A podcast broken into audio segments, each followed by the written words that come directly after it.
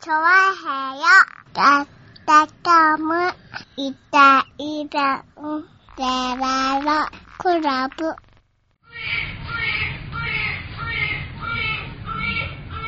はい、どうも、イタリアンジェラートクラブです。よろしくお願いします。はい、よろしくお願いします。 1月の17日でございます。おう。ねえ、収録が1月の16日日曜日でございますけども、うん。まあね、えっ、と、土曜日の夜中うん。ですかね、はいはい。えっ、と、津波の注意報、警報が、ああね。結構出てました出まね。日本全国。うん、うん、太平洋側ね。うん。まあ、ただね、まあ、日曜日のね、この収録、夜の10時過ぎ、10時半、はなってもね、まだね、あのー火山の近くのトンガがね、うん。一部報道では、多少はこう情報が入ってきてるみたいなんですけども、うん。まだしっかり連絡が取れていないので、うん。ほぼ丸1日24時間は、何の連絡も入らなく、うん。トンガ自体どうなっちゃったのかって話になってましたけども、うん。まあ、あの、ネット上では国自体消滅したんじゃないかみたいな話になってたんですけど、まあなんかそそこまでではないみたいですけど、うんかなり被害が大きいらしく。うん。ね、やっぱりあのね、あの、東日本大震災でもね、被害が一番大きいところってなかなか情報が入ってこなくなっちゃうってのはね、まあね。ありますからね。うん。あれですけども、今回ね、こう、津波注意報、警報がうん。出ましたけどもね、あのー、気象庁としては、うん。津波かどうかさえわからないという、うん。まあまあ、話をき、ちゃんと聞いてみればね、そうだなと思いますよね。うん。ねえ。まあ、気象庁の予想としては、えっ、と、火山が噴火しましたと。うん。で、こう、噴煙が上がったり、こう、噴火した際の、えっ、と、海面が、その噴火によって、えー、火山のね、こう、マグマとかで押し上げられた、うん。えー、津波はあるかもしれないけども、まあ、海面変化が多少ある程度だということをうん。踏んで、待ってたところ、うん。その予想の時間よりも早いタイミングで海面の変化がなぜか現れて、うん。はてこれは何だろうという感じになったっていうのが、うん。ねで、、思ったよりそれがね、画面の変化が、あれ、思ったより大きいぞと。大きいぞと。うんまずだから、あの、急いだね、緊急速報を出したんだよね。緊急速報を出したっていうか、まうあ、ん。あのー基準のなんかこう、範囲を超えたんで速報を出した感じですようね。ん。まあ出さないと本いけないねっていうね。当にね。うん。出さざるを得ないというか、だからまあ、あれに関しては津波警報しかなかったから津波警報を出したといううん。感じになってますよね。だメカニズムとしては、どうだろう高潮に近いっちゃ高潮に近いのかなとは思うよね。まあ、そう言われてますね、なんかうね。ん。うん結局、まあね、地震あのー噴火の時の衝撃波が気圧の変化によって、うん。で、気圧の変化があるから、こうね、えー海面変、海面の、えーと、変化になって、うん。気圧の変化に乗って海面の変化が一緒に来たから、うん。それはまあ、高潮に近いのかなとは思うんですけども、うん。だから、全く予想が次どうなるかわかんないっていう感じでしたね、本当にね。うん。今一応これぐらいの幅で来てるけども、もしかするととんでもなく大きいのが来るかもしんないし、みたいなうん。感じでしたね。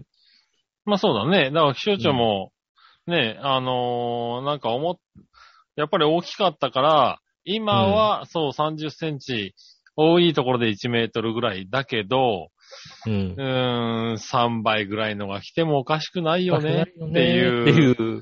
うん、そういうレベルで、もうう、んあの、避難警報出しましょうっていう、あれにしてたよね。うん。そうですね。まあしょうがないよねって思うよね、確かにしょね。うがない。だって、だってよ予想してないし、うん。で、現にだそからのぐらいの計算ができちゃう話だからね。うん。うん。なんだろう。一応気象庁の人もさ、研究者ではあるからさ、うん。これに津波警報出すのもちょっと納得はいってないんだろうけどねっていう感じだよね、本当にね。うん。いや、でもね津、波そじゃれ以ない外からさに助ける方法ないからね。それ以外助ける方法がないから、まあね、う一番わかりやすいのは津波警報だということでね、うん。出てましたけどもね。なんか各地でね、いろいろこう、警報もトラブってるみたいでね、うん。あの、神奈川県ではね、何十回もこう、携帯のアラームがああ、鳴っね、なったとかっていうのを聞きましたね。うん。たみたいうん。でね、あの、西千葉の駅前ではね、バグってなんかずっとこう、避難してください、避難してくださいって流れてたみたいな、ね。ああ、ね。まあそういう問題もね、いろいろ出てね、あれだっだたけどね。。うん。でそんな話がさ、流れてる中さ、我が白子町ではね、うん。あの、まあ、携帯のアラームが鳴るわけになって、うん。ねえ。で、まあ、そのタイミングで、やっぱり同じタイミングで、あの、町内放送みたいなうん。感じの津波注意報が発令されました、発令されました、みたいな感じのが流れて、そっから一回も流れてないですね。ああー一回も流れてないわけじゃないね。えーっとね、その後、えーっと、朝8時にうん。 2回目が流れましたね。ああ、なるほど。うん。うん。そ。れぐらいですかね。なるほど。割とね、日本海側に近い。太平洋側ですけどね。うん太平洋側ですけどね。あ、太平洋側か。太平洋側に近いね。近いっていうか、まあ太平洋側ですよね。外房でまあね。、一応、えー避難勧告うん。も、まあ町内で出てる場所もあったという。うん。場所もあったというか、まあまあ民家がないとこだったんでね、ほんと砂浜のとこですよってことですよね。うん。砂浜のあるところは行っちゃダメよっていう。なるほどね。うん。そういった、あれでしたけども、そうですね。まあ結構こう、夜中テレビ見たりして、うん。久々になんでしょうね、こう、長時間ちゃんとテレビとかニュースを見たって感じですかね。なるほどね。まあほらさ、あのなんだろうで、正直ね、こうね、あの、い、いろんなニュースとかさ、朝のニュースとかもやったりするんだけど、あんま見てないわけですよ。うん。で、ネット情報とかネットのさ、こう、書き込みとかでさ、なんか知ることが多かったりする中にさ、うん。やっぱなんかこう、サンデーモーニングとかがさ、うん。あのー老害とか書いてあったりしてさ、うん。うん。で、張本辞めたけど、なんか関口博士は老害だみたいに書いてあったりするんだよね。おー、そうせなんんだ。サンデーモーニングなんか全然見てないからさ、うん。知らないわけですよ。うん。たまたままあさ、あのー朝起きて、ああ、津波、まだこう警報が出てるし、うちの方も注意報も出てるし、みたいな感じで。ああ。ちょっとリアルタイムで見とこうかなうんそとし。たら8時になったらちょ、ちょうどたまたま、ね、サンデーモーニングが流れ出したんですよね。うん。うん。あれはね、老害って言われておかしくないかなっていう感じはしましたね、なんかね。ああ、そうなんだ。久々に見て。 なんでそんな津波注意報がさ、ずっと出てることに対して、関口博士機嫌悪いのって思いましたよね。へえ。ああ、そうなんだね。あうんあのー、うん、ちょっと見てなかったな。うん、見て、僕私も見てなかったんですけど、うん。さあ、なんでそんなにこう、そんなにこうで、ね、あのー気象庁がね、こう、原因がわからないから、あのー通常の地震津波のメカニズムは違って、原因がわからないので、いつこう収束するかもちょっとつかめませんっていうことに対して、なんでわかんないのってな、なんで怒ってんのそんなにっていう感じの。うん。な、な、ど、どうし、どうしたみたいな感じのね。うん。まあまあ、なんだろう。あの、昭和のおじい、おじさんだとよくあるかなと思うんだけど、最近のテレビではあんまり、確かに、なんだろう、そ、それは見ないかな、みたいな。うん。うん。なんだろうね、こう、助けられるものはみんなでこう、ただまあ注意報とかね、津波が、津波があった場合は、なんか、助けられる命があったらみんなで助けましょうみたいのがなんとなくさ、今のテレビだったりさ、今のマスコミの感じがするけど、確かに、あの、の自己責任でさ、もう、うあの、み海のさ、船が気になれたら見に行くのもしょうがないよねっていう時代もあったじゃんっていうう感じの。ん。そんな感じのね、雰囲気でしたね、なんかね。なるほどね。うん。だからまあね、あ、こういう、うん、これはね、今の若い子が見てるとね、確かにね、これは、あのうん、 じじい何やってんだって話になるかもしれないな、とあいあ。う感じだけそういう感じなんだ。ど、うん、う確かにでも、ずっとこう見てる人にとっては、まあ、あああいうのもありなのかなっていう感じはしますけどね。昔、昔はあったかなって感じですよね。うん。うん。なので、まあまあ、マスコミのこう、報道の仕方もいろいろね、あるんでしょうけど、やっぱね、津波でね、いろいろこうね、あの、命を失ったり方、方もいらっしゃるので、うん。伝え方としてはね、こう、ストレートにね、こう、ずっと伝えてなきゃいけないじゃん。てか、突然何が起こるかわかんないから、やっぱりね、っていうのは、あると思うんですけどね。うん。まあね。 うん。まあだから、まあ私も海の様子を見に行くこともなく、なくね。まあ、そりゃそうだうんかといって避難するわけでもなく、な。ううん。ん。まあ、どうなんだろうね。ど警報とかで避難すするのかな。まあ避難勧告とか出たら、まあ避難をしなきゃいけないのかなとうん。思いますけどね。まあ、それはね、そうだろうけどね。う。うんん。ねえ、でもね、こういうことが起こるんだからね、地球の裏側の火山でね。びっくりしちゃうよね。まあまあ、実際のところさ、うん。あの、あのレベルの火山が起こったってことは、こっから、1、2年の気候変動をしもっと心配しなきゃいけないよね、本当にね。ああ、なるほどもね。う、本当にな、真夏が全然冷夏になっちゃったりするみたいなことが全然起こっておかしくないような、お何でしたっけ何年か前のピナツボ火山の時とか、ううん。あれもね、あのー影響が出て、うん。冷夏になったとかそういうことを、おー。言われてましたから、いやそのね、気候変動みたいのが、ああ、今回もね。今回も全然、なんかだってもうあれでしょ火山灰がなんか、じ地上16キロぐらいまで行ったみたい。地上16キロなのか、噴火したところから16キロなのかはちょっと、ね、10キロ以上のところまで上がったって言ってるので、うんそれがね、どう、成層圏まで上がった。例えば飛行機の、うこん。のね、その地域飛ぶときにこう何かあったり、うん。そういうのも出てきたりするので、ここからね、えー、あー前回ピナッツボ火山1991年の時は、うん。北半球で、えーっと、気温が、平均気温が0.5度から0.6度下がったと。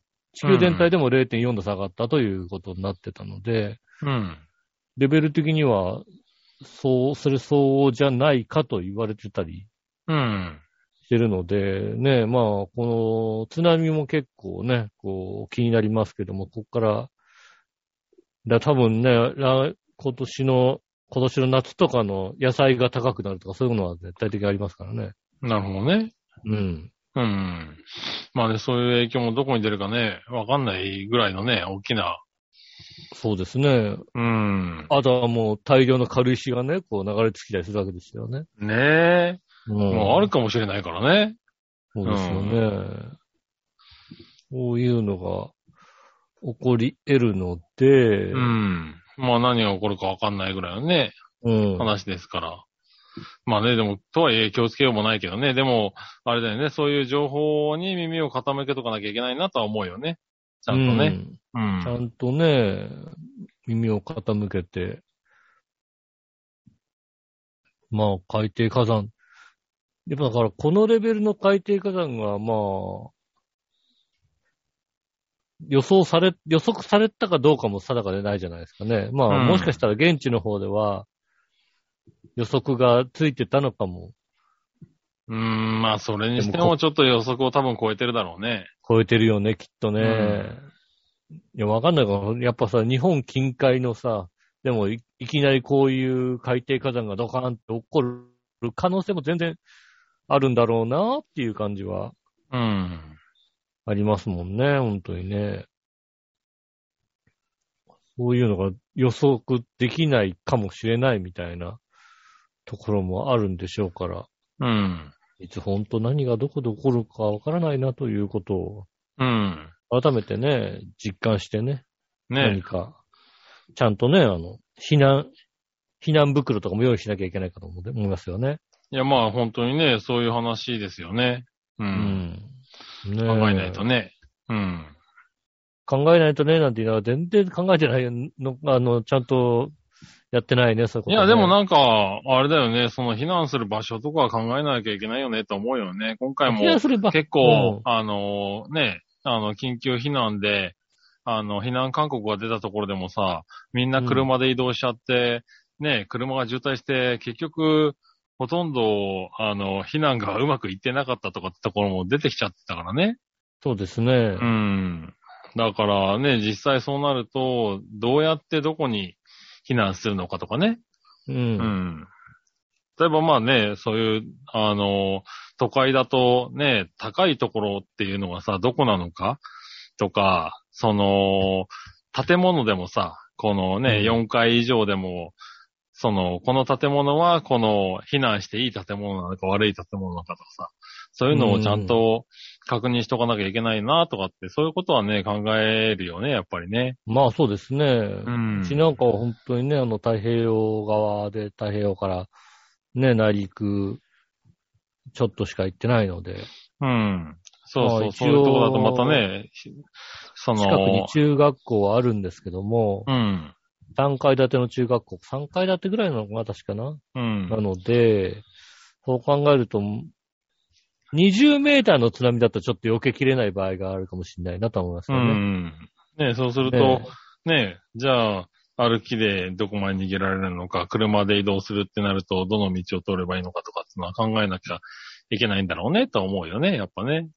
20メーターの津波が来たらもうね、あのね、高台もないからね、あああ、の、難しいでなすんかだろう。うーんと、車で渋滞したら終わりでしょだってねうん、多分ね。うん。そうするとさ、もうさ、バイクで行ってもしかしたらぐらいの話ですよね。うん。バイクで逆走逆走逆走みたいなことしてって、もしかしたらぐらいの話ですよ。それぐらいこう、ちょうどね、あの平野のところなの、平野部なのでね。うん。ねだからそういうことは、かん、やっぱ考えるよね。うん。まあ20メーターは無理だよ。うん。いや、だからまあね、無理なレベルを考えてもしょうがないけどさ。まあね15えメーターぐらいで、10メーターぐらいであれば、あのね、中学校の中に避難してこそようかなとかそう。ね、避難勧告があった時にどういうね、動線でどうやって行くのかっていうのはちょっと頭に入れとかないとなって思っちゃうね。そうですね。そういうのをね、うんもう一回、ちょっとね、あの、考え直すきっかけに、ね、ちょうど、ね、放送が、えー配信になってる1月17日といえばね、うん。阪神淡路大震災おー。よね。えっ、と、27年だったかな、経ったって話ですよね。なるほどね。うん。ちょうどだから私が生まれる2年前の話ですから、なかなお前か。いくつだよ、。おい。うんうん、まあね。まあ。ねえじゃねえよ。まあね。27ね結年。構、まあまあいい年でしたよね。そう、21ってことですもんだってね、そうするとね。はうん、ちゃんとし、ちゃんとわかる。ちゃんとあれですね、記憶がしっかりしてる頃ですね、そういえばい。ね。ねえ、そうですね。うんだってもう、うん、それこそに、ね、二十歳、21の時ですからね。働いてる時ですからね、うもうね。ん。そうでちすゃんとね。覚えてる時にあった。はそうですね。ねうん。え、確かに。そうですね。そうもそんうな考えると、だこかとですねら、あのー、子供の頃から考えると、ちゃんとこう、ねえ、えー物心ついてから一番大きな、えー災害的なもので言うと、本当にうん。安心、淡路大震災な、自分が受けてはいないけども、こうテレビとかで見た、まあまあ、直接見たもそのうで、なこのうなかんなか。大きな、ねえ、うん震災とか、なんかまあね、ほら、その前はもちろんなんかちょ、ちょ、ちょ、いろいろあるけどもう、ん。ねえ、各地で大きな地震は起きてるかもしれないけども、うん。やっぱこう、大都市で、はいはい。直下型の、まあそうだね。最初に体験、経験したのはそれだろうね。うん。うんい。や実際問題さ、うん。えっ、と、あれだけの都市部で直下型の、えっ、と、地震でね、起きてるのって、阪神で、だから地震の被害で、地震だけの被害というか、まあ、地震と地震から発生したま火あね。災うん。の被害だけで、大きな被害があったというもので言うと、あの、阪神淡路の震災以降、東日本は、ね、もちろん地震での被害もなくはないけども、うん。どちらかというとね、津波の大きさの方がショッキングだったという。いや、まあ。ね。うん。まあでもあれもあね、の地震から起きる災害の地一震つかだからら、ね。起きる災害なんですけど、なんかやっぱ、うん。あの、都市の直下で起きたっていうので見ると、阪神淡路大震災が一番かなというのは、おー。開口型の地震じゃなくてね、プレート型の地震じゃなくて、えっ、と、活断層、断層型の、で活断層の地震で一番大きかったという感じですると、こう、阪神淡路大震災なのかなという感じはうんします。ね。おー、なるほどね。うん。うん。なんかまあやっぱり、ね、そういうものにこう、なんだろう、大小つけるのもなんだけど、僕はややっぱ自分が経験したっていう意味で、東日本の方がやっぱり強く意識イメージまがあまああもちるろね。んね、イメージ的にはね、そうですそね。うそう。ねうん。だからやっぱりね、そういうの、うん。やっぱ経験するっていうのはね、やっぱりそんだけ大きいんだなとは思うよね。やっぱりね、どうしてもね、あの、阪神淡路の時もね、うん。あの、一言ではあったもんね。まあ正直なところ言ううん、と、そうそうそう。うんだからそういうところは、ね、大変だなとは思うけどね。うん、どうしても、あるからね。それはやっぱりね、帰れなかったとかさ。うん。だからそういうのねをやっぱり身で受けたっていう意味では、東日本の方が、僕はやっぱり意識はすごく変わったところだったよね。うん。うん。なかなかね。んそうそう。それこそだから、何、阪神淡路大震災のね、あの、受けた方々にさ、いろんなことを聞いてさ、そうなんだなと思って、うん、そういうことは起こるんだって思っていたつもりではあったけど、やっぱり実際起こって受けてみたら何も考えてなかったね、みたいなさ。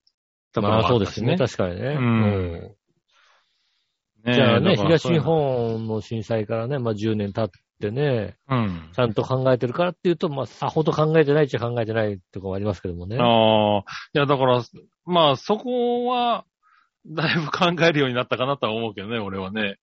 あうあ、んそうですか。そうそう。だまかあら今回も、うん。結構ね、千葉寄りにも出てたじゃないですか。そうですね。だから、うん。あの、まあ、さすがに浦安は、大丈夫なんだろうとは思ってたけど、うん。うん、実際に、じゃあ、この後、あの、千葉の、まあ、うん。こういう浦安とか、もう、そういう避難とかって出た場合に、じゃあどうすればいいんだろうっていうのは、ちょっとシミュレーションしたよね。で、あそうですやっぱり、そうだねう。うんん、あのーまあ、正直寝ても大丈夫だろうって、一瞬思ったけど、うん。まあまあテレビ見て、つけて起きてたもんね。あの、落ち着くまで。うん。一応、どういう状況なのかなとそうそうそうまでは2時ぐらいの、その、なんだっけ、気象、ね、気象庁だっけ、うんあれの、あの、会見があったじゃないあはいのはい辺を見て、で、岩手の方が急に盛り上がって、そあうでのすね、ね。あれになったじゃない警あの報注に意なりましたね報から警報になったじゃない、うんあ、のあたりから、あれこれ予想が追いついてねえなと思って、うん。うん。だから、これ急に変わってもおかしくないよねっていう感覚でいたから、結構しっかり見てたよね、朝まで。う。うんん。4時、5時ぐらいまで結構、あの、まあ、うとうとしながらだけどね、テレビつけて、うん、なんか変わって、本当に情報が入った時に動けるようにしとこうとかっていう気持ちにはなったから、うん。まあそれはなんかね、ちょっと気持ちは変わってきたのかなとは思ってたよね。ああ、そうですね。まあ、浦安というのもね、ちょっとやっぱりそうそうそうそう海に近いですからね。うん。東日本の前だったら150%寝てたからね。うんまあね、 う基本的に寝ちゃう家ですから、タイプの人ですからね。ん。あ、まあ、大丈夫でしょうって寝てたと思うから、その辺の意識はた、多少なりとも変わってきてるのかなとは思う。し、やっぱりそういう恐怖感を感じるようになったよね。う。うんん。これは何かあるかもしれないので気をつけましょうは。あそうそうまあそう、まあどうしようかなっていうところは、うん身構えるようになったのはやっぱり経験から来てるのかなとは、多少は思う。う。うんん。まあね、まあコロナにやっぱなりましたよね。コロナも急に増えてきてね、オミクロンとかが増えてきてね。まあそうですコね。ロナのこう、コロナがこう、なんでしょうね、流行り始めたぐらいの時から本当にあの、ね、去年、去年、えー、一昨年の、ね、一番初めぐらいの時なんかは、ちょうど震災の後のストレスと同じぐらいのストレス感があった感じがしますよね。ああ。だから何がお、この後何が起こるかわからない感があったじゃないですか。あの、コロナの初めの頃って。まあ確かにね。うん。で、やっぱ震災が起こった翌日、翌々日ぐらい、えー、まあ一週間以内ぐらいですかね。あの、原発がどうなるかわからないような状態なんだけど、で、電車もなんか、あやふやなんだけど、仕事には行かなきゃいけないっていう、このなんとの微妙なストレスっていうのあったじゃないですか。ねえ、あのストレスをやっぱりこう感じてた時はありますからね。なるほどね。うん。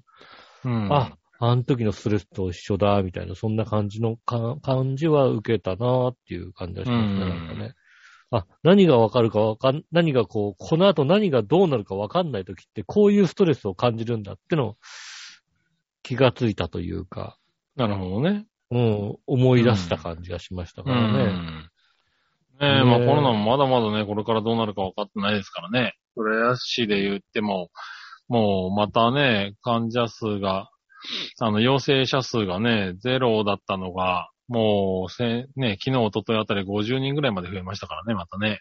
うん、そうですね。うんやっぱオミクロンのね、勢いがね。あの。勢いがすごいですからね。うん。本当どうなるのかね。ただまあどうなるのかっていうのは、ね、日本は、ちょっとね、あのーその、オミクロンつうか、コロナの進み方がね、ちょっと遅れてる分、他の国のね、こう、行動が見れるっていう意味ではね。。そうですすね。それはもう今回は、ね多少なあのんか、あのーあれかなっていう、精神的な、精神安定剤じゃないけどさ、 うん俺は、うんうん、他の国の様子を見て、ああ、そうなるんだ、みたいなのは、思って気をつけ、こう気をつけようとかっていう考えはしてるよね。そうですうんね。そういうのはなんか、うん。ちょっとパニックになるのを抑えられてるのかな、そういうとこでとは思うね。うん。ちょうどなんでしょうね。こう、日本が、ガンってくる一週間2週間までいかないかな。1週間半ぐらい前にオーストラリアでガンってきたのを見て、あうんこれぐらい、こう、一気に伸びるんだなと思って。まあ、そうそうそう。ねそういうのとあかこ。れは気をつけなきゃとかね。うん。うん。そうそうそう。ねこういうのをね、こう、見てるので、うん。意外にまだ伸びてねえな、みたいな、そんな感じになったりしますからね。ねそうそう。だからね、南アフリカとか、うん。うんね、アメリカ、欧州、そのあたりの動向を見て、それこそオーストラリアを見て、うん、うんじゃあ次は日本かな、みたいなそうですね。感じになれるんで、あの、多少はね、なんか、身構えられるかなとは思ってるね。そうですね。最だ近はイギリスが今ちょうどピークアウトをしてきたんじゃないかという状況になってきていて、うう。んーん、まあ、ピークアウトに入り、入るまで3週間かな、みたいな。うん。そんな感じになってきましたね。あの、世界の動向を見ると。そうですね。だからそのイギリスとか南アフリカ関係が、本当にピークアウトしてきて、うん。もう大丈夫だみたいな雰囲気が醸し出され始めてるので、そうですね。それがその大ピー体ク、アウトした国が気を抜いた時にどうなるのかっていうのが、ここからあと1週間、2週間でわかるじゃない、そうですね。うん。だからそれもちょっと注視してるよね。うん。うんそういったのもね、み見てると分かりやすいので。そうそうそう。ね、だから海外のね、情報もちゃんとね、入れていくと、意外とこう、今後どうなるのかっていうのがね、あの、国内は予想がついてきたりするので。そうそう。ねだからそんな中、今ね、ちょっと出てるのが、オミクロンと、うん。デルタの愛の子が生まれた、生まれ始めてるんじゃないかみたいな始のめてがるね。とかね、そういううのも。ん、出てきてるから、まだやっぱり気抜けないよねっていうのがあって、うん。まあそういう意味ではそうで日すね本ね、頑張ってるんでね、このままなんとかうん。行ってほしいもんだけどね。そうですね。うん。今ちょうど韓国がね、あの、デルタの、デルタがピークアウトして、一週間ちょい経ったかなぐらいのところで、オミクロンが流行り出しちゃってね、うん。あのーなんでしょうね、医療が全然落ち着かないままオミクロンが来るっていう、割とこう、ああ、それきついねっていう状況になってますね。うん。なのでね、本当に各国、状況はね、いろいろ違うでしょうからね。そうそう、でもね、なんかそういうんで、日本のね、ケースの場合は、割と先を、先に、あのーなってるね、国があるんでね。特にね、あの、その直前までね、ほとんど出てなかったという状況もありまして、うん。まあ、病院的とかもね、あの、一応準備はできてるぞっていう状態からうんスタートはしたので、ねただ、やっぱりちょっとね、ペース的に早いんでね。まうあんすぐね、 すぐ埋まっちゃうでしょうけどもうね。ん。病床使用率とかもね、もう、うん東京で20%をね、もう超えちゃうんじゃ、超えるぐらいになってますからね。うん。うん。ですのでね、皆さんね。ねまあままた、たあれですよ、だからね、あの、当面は。まあね、あの、コロナの関連もそうですけど、下手な、あの、怪我とかできなくなってくるというね。まあね、うん。医療圧迫しちゃってね。うん。下手な、ね、大きな病気とか、うん。下手な大きな怪我とかしてね、あの、病院に運ばれるのが遅くなったりする場合もありますんでうね。ん。あの、この時期、この期間はちょっとね、体に気をつけて、うん。ね、あの、やっていかないといけないね。事故とかにもね、気をつけて、うん。やっていただきたいと思います。それでうはん今週も参りましょう。井上杉原のイタリアンジェラートクラブ。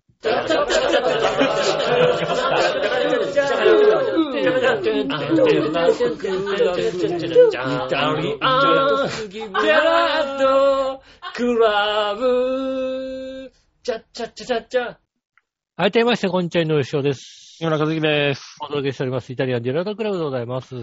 はい。よ今週もよろしくお願いします。ろしくお願いします。ねえ。 うん。ねえ、そうそう。えっ、うんとね、お手紙が届いておりまして、はい。えっ、と、何話のよやしおとめさんからなんですけどね。あーありがとうございます。本当いつもね。ここちらですね、えっと、多分ね、去年の年末とかに送ってくれたんじゃないかなっていうようなお手紙が、うん。えーあーあの、先週届きましてね、先週、今週、うん、 あの、ずいぶんかかったねっていう話でね、そうですね。あれなんですけどね、やっぱり沖縄の離島から送るとね、途中雪なんかもああっーたかかからるねの、かね。うん。いろいろあったからね。いろいろ止まったんだろうね、きっとね。うんう。ん、なんでね、あの読んでみようかなと思いますけどね。はい。はい。えーと、12月28日から1月1日で沖縄に来ています。今は石垣から与那国島に行くための空港でいます。海外には行けないから離島に行く人いっぱいで、これから乗る飛行機も満席です。うん。へえ。えー、昨日は西表島と由布島と竹富島に行きましたが、60人ぐらいでバスが、えー4台ほどでグループに分かれて行動してました。うん。西表島では絶滅危惧種のヤンバルクイナを見ることができました。蝶もたくさん飛んでいて、えー見てんだね自然もマングローブを満喫。えー、昨晩は晩ご飯で石垣の青森と沖縄料理とライブを楽しんでいきました。うん。ああ、そろそろ保安検査室に行ってきます。ということで、いただいたね、メールいただきましたね。ありがとうございます。はい。これが、あの、なんでしょうね。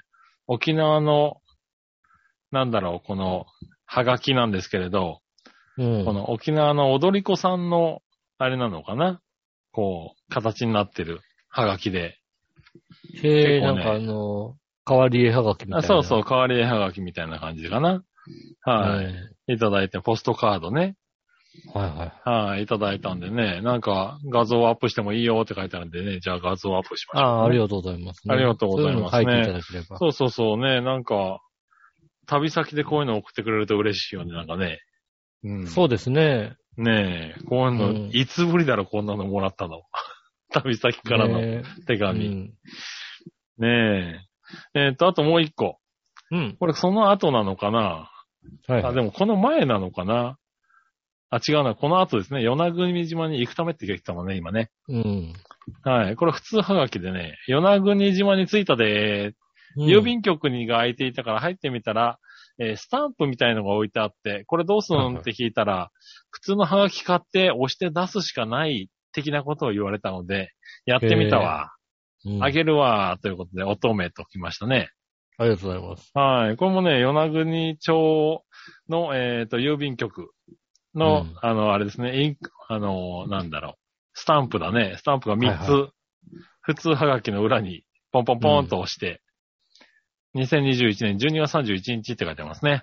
ああ、えーっと、それはね、まだね、沖縄の、沖縄平和だった頃ですね。いや、もう平和じゃなかったでしょ、12月31日。そろそろ騒がれてたでしょ、沖縄は。えーまだね、もう沖縄、44人の頃ですね、まだね。ああ、ねえ、でもうんもう40、だって東京はもうね、一桁二桁、もうなくなるんじゃないかみたいなね、話をした頃ですもんね。なあまあちょっと増え、ちょっと。と増えてきたけども、そっからね、数日で1000人になっちゃいますからね。ねうん。え。いやーよく行きましたねって感じですよけどくね。言ってましたね。もううん、それ今、は増えるよ、ね。今、沖縄行ってきましたって、もう、言えないよね。言えない多分ね言えない言えない。数日、沖縄の人には悪いけど、多分今い、今、ちゃんと沖縄行ってきましたって言えない状況だそうですね。ね。まあね、今はもう、ね、東京とか大阪とかの方がね、全然もう多くなってますけどね。にしても、10万人単位で言ったらもうね、比べ物にならないですからね。そうですね。うあの、ん。人、対人口で言ったらもうとんでもない数になってるとは思いますけども。ねでもありがとうございますね。ありがとうございます。あの、これね、アップしますんでね。うん。ちょっとね、アップ遅れるかもしれませんけれども。はえい。あのね、上がったら見てくださいね。ありがとうござそいうまですす。ね。よろしくお願いします。ねえ。まあでも、よく言ったねとは言ったけども、本当に最後のタイミングだったろうね、多分ね。今年ね。まあ、年末年始でね。年末年始で。やっぱり、だから本当あれだね、10月、11月だったね、本当にね。どっかでねえ出るだろうなん。いや、うん僕らもね、なんか、新年会だなんて言ってたけど、本当ギリギリでしたからね、なんかね。そうですね。うんまあね、5人、6人とかのね、あれでしたけれど、もう今、うんだって6人もできないですからね。まあのね、そうですね。うん、集団で飲食とかね。予約もうん4人までとかでしょ、多分。そうですね、多分ね、そんな感じですよね。うん。ねえ、もうそれ、これからまたどんどん厳しくなる一方でしょうからね。まあ、もうすぐ、うん。まあそうやってね、その年末年始に楽しんだから、こうなってるのかもしれないけどね。うん。もうすぐだって、ね、東京でも、ね、あの、ヤンボーが出て、その後マンボウが出るわけでしょだって、うんヤンボーは出ないね、多分ね。出ないのきなりマンボウだと思うね。いきなりマンボウなのね。うん。ヤンボーどうしたのじゃあ。ヤンボーは多分あれじゃないかな。天気予報担当なんじゃないかな。そうう。なんのうん。マンボウ、しマかンボもウ行っちゃったから一人でやってんじゃないかな、今な。多分でもね、今、今ね、行ってね、気づいたことはね、うん。マーボーだな、あいつはな。あいつ、マーボーだな。まあヤン確ボーかにな。なんだって。うん。そうだよね。う。うんん。ヤンボーマンボウじゃなかったか、あれ。マンボウじゃないね。うん。マンボウは漫画喫茶だもんだって。まあ確かにね。うんう。ん。そりゃネそうッだ。トカフェだもんだって。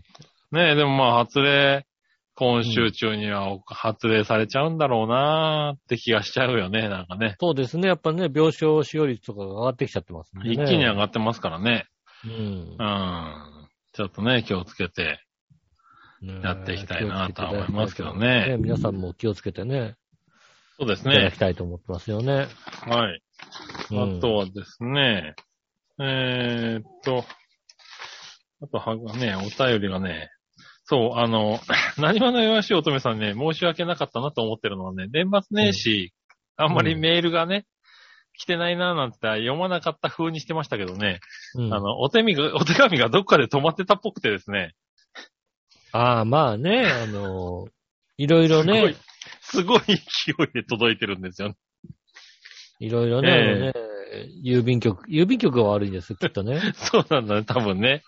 うん ええなかなかね、なんでね、まあ、ちょっとね、随時ちょこちょこ読んでいきますけれどね。うんはい。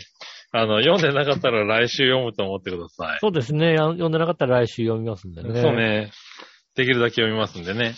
うんで、これ読もうかな。これが、えーっと、乙女さんからね。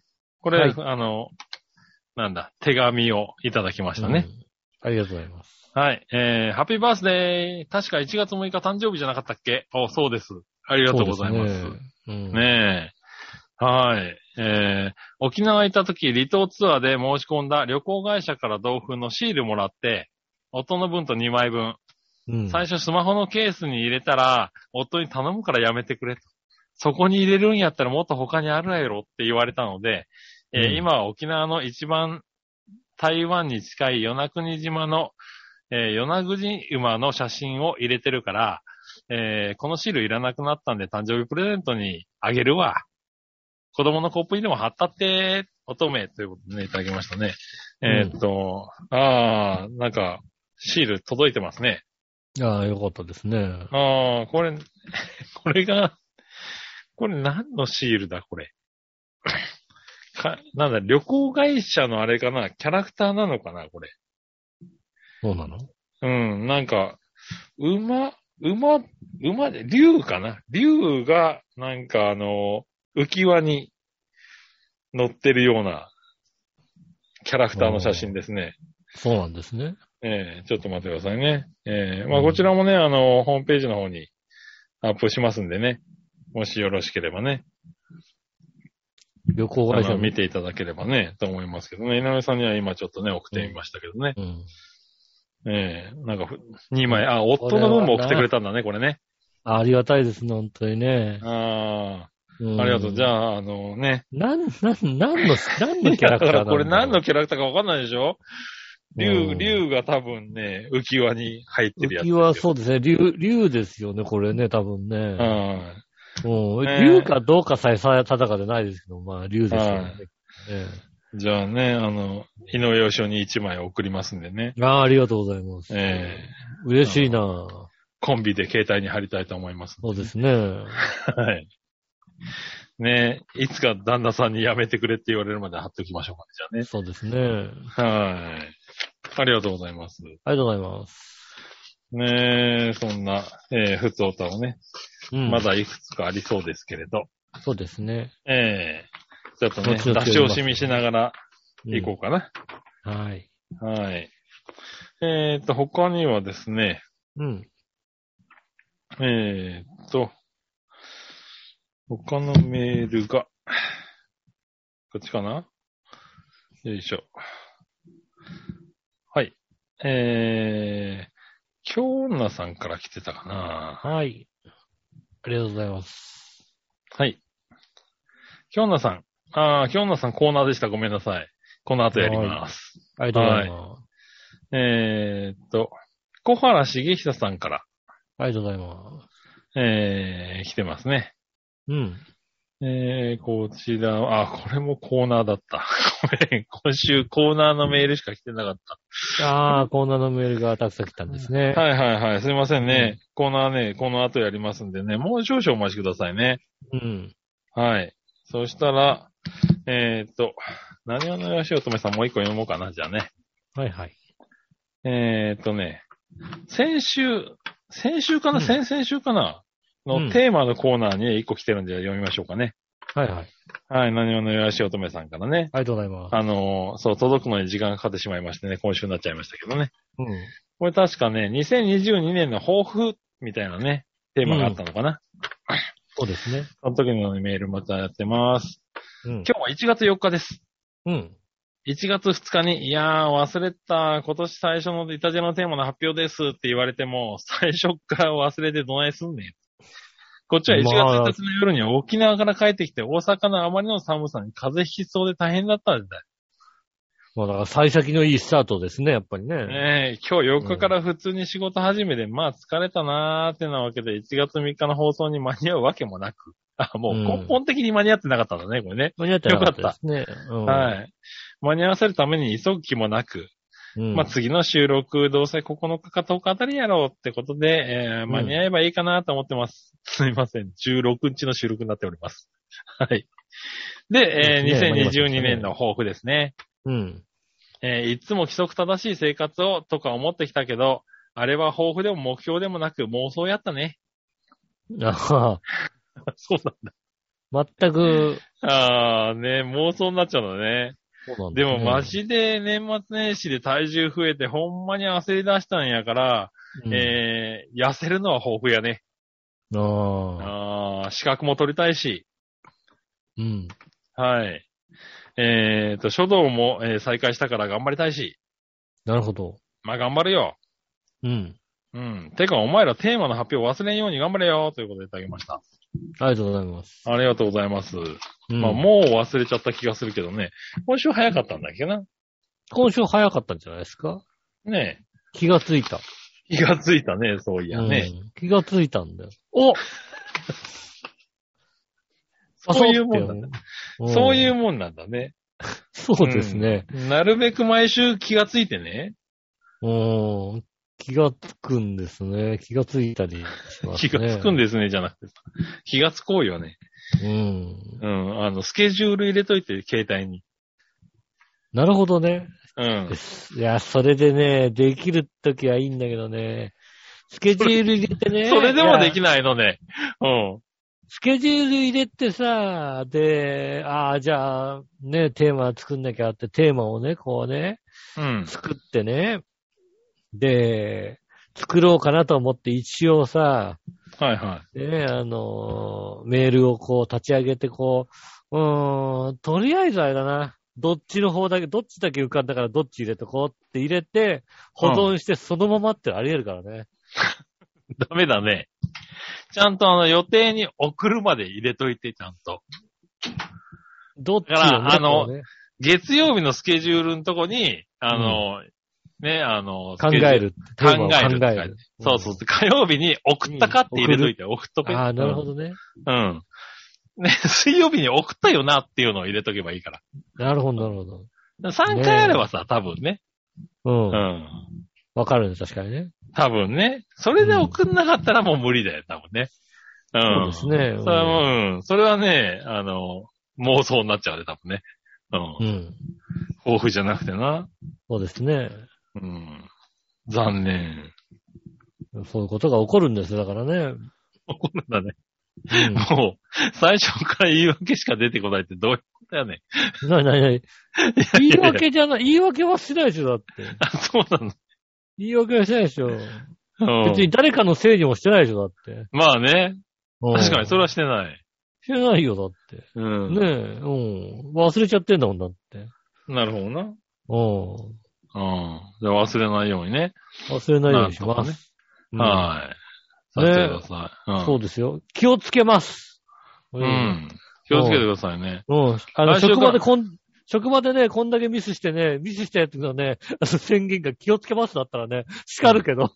そうだな、多分な。うんどうやって同じミスを起こさないか考えなきゃダメなんだぞっていそう、考えい。なきゃいけないね。うん。うん。ただそれを、うもんうね、考えて、例えば、月曜日に、えーメールをこうね、アイデアを出す、火曜日に送る、ね、水曜日に送ったかっていうのを入れるほどのことではないという。 入れるよほどのことだよ。ね、これが、ああー、しまった、一週間全く、あーメールの、あれだ、あの、テーマ忘れちゃった、日曜日の夕方、でもまあね、仕方がないかなっていうことなので、うんそこはいけないな。だから、月か水で送ったかで、うん送ってなかったら、木曜日に、あのー送れっていう、俺から、俺から送れっていう指令と一緒に、あのー笑いの寝顔を送るから、うん。 LINE にな。うん。毎週。ああ、じゃあもう木曜日まで俺出さないよ、じ ゃあ。なんでだよ。おーなんでだよ。だって、もう毎それ週、毎週うん笑いの寝顔を送ってるよ。うんえ、しかもだってあれだろあのー、それ送んの、俺に直接じゃなくてあれだろあの、新年会メンバーの LINE グループに送るんだろ、だ って。そうそうそうそうそう。うん。全員にな。おうんじゃあ、じゃあ俺木曜まで出さないよ、じゃあ。 遅れ罰ゲゲームになってねえじゃねえかまあよ。出さないよな、面白いもんだってな。もう、ただそう、こうなると、あれだよ。うん月曜から笑いからすごい勢いで最速がいくよ、多分。ね、まあ、それはね、しょうがない。うん。うん。うん。まあね、残念ながら、交渉決裂ということでね。そうね、確かに、笑いのお姉さんから、あの、罰ゲームの写真がいね、送られてくるもんだって。なんだあの罰ゲームの写真があったのあの、あれですよね。これ、レビューを書かない、書き忘れるじゃないですか。ああ、はいはいはい。うん。そうするとね、あの、レビュー1のともにね、罰ゲームの写真が送られてきますよ、確かに。あ、そうなんだ。うん。あの、お子さんの写真。罰ゲームじゃねえよ、それよ。罰ゲームじゃないの、あれ。全然罰ゲームじゃねえよ。毎ほっこり画像ゃじゃねえかよ。添付されてくんだよ、なんかレビューはってさ。あうんあ、ああ、じゃあうちのこの成長記録が残ってるわけだね。成長記録がさ、送られてくんだよね。なるほどど。ね。それはいいことだ。そうですね。うん、ねえ。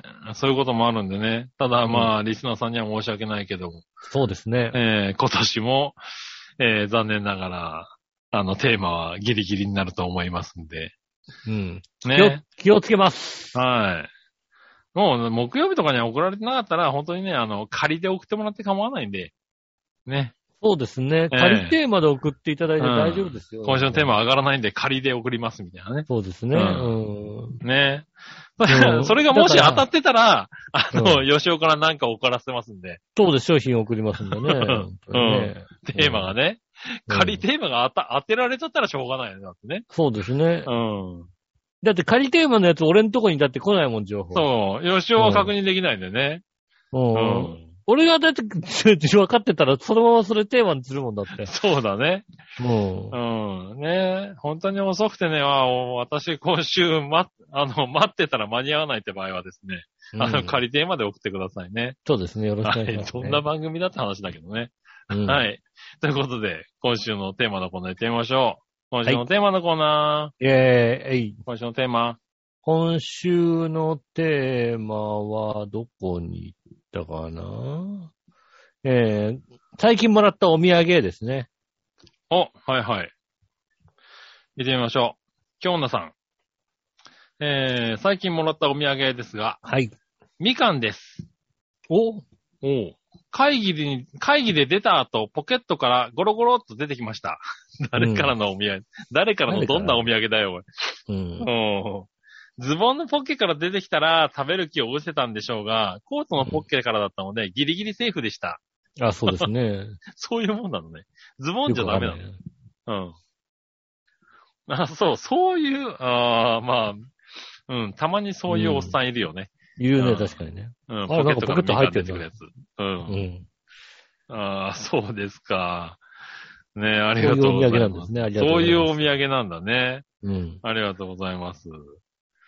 ねえと、そうしたらですね。えーあ、あれだな。テーマのコーナーはこれだけだな、今週な。うん。はい。ありがとうございます。ありがとうございます。ねうえ、ん。最近みんなお土産もらってないのかなあんまりな。だって、旅行行かないもんな。相手がな。ああ、そっかそっか。うん。確かにお土産ってあの、ねえ、会社でお昼帰ってくるとなんかお土産が乗っかってるとかっていうこともなくなったね。あうん。あ。まあでも一応年末年始、うちの会社もか、ね、実家帰った人とかいたので、ああ。うん。そっかそっか、出社の会社だもんね。そうですねう。ん。いただきましたねうち、うちも基本在宅だからさ、そっかそっか、もらえないのか。週に1回でまあ行ってるけど、別になんもないよね。うん。でももう下手するとなんかなんとなくこうさ、持ってっても良くないし、どっか行ったみたいのもちょっとバレたくないしみたいな、まあそうだね。そういうのもあるのかしらね。ねうん。え。うん。何話の人はあれかな、チンスコ持ってったのかな。あー、もうね、でもバレちゃまずいもんだってねう。ん。も黙ってたのかな、多分うな。黙って言ってない風の、言ってない風のね。うう。ん、なのかね。はい、ありがとうございます。ありがとうございます。はい。そしたら、次のコーナー行きましょう。うんはいえーっと、さあ、どっちのコーナーはい、えー、今週のどっちはですね、ガチャピンはムックどっちですね。 またすごいことを聞いたな。何うん。いや、わかんないけども、うん。あれかな。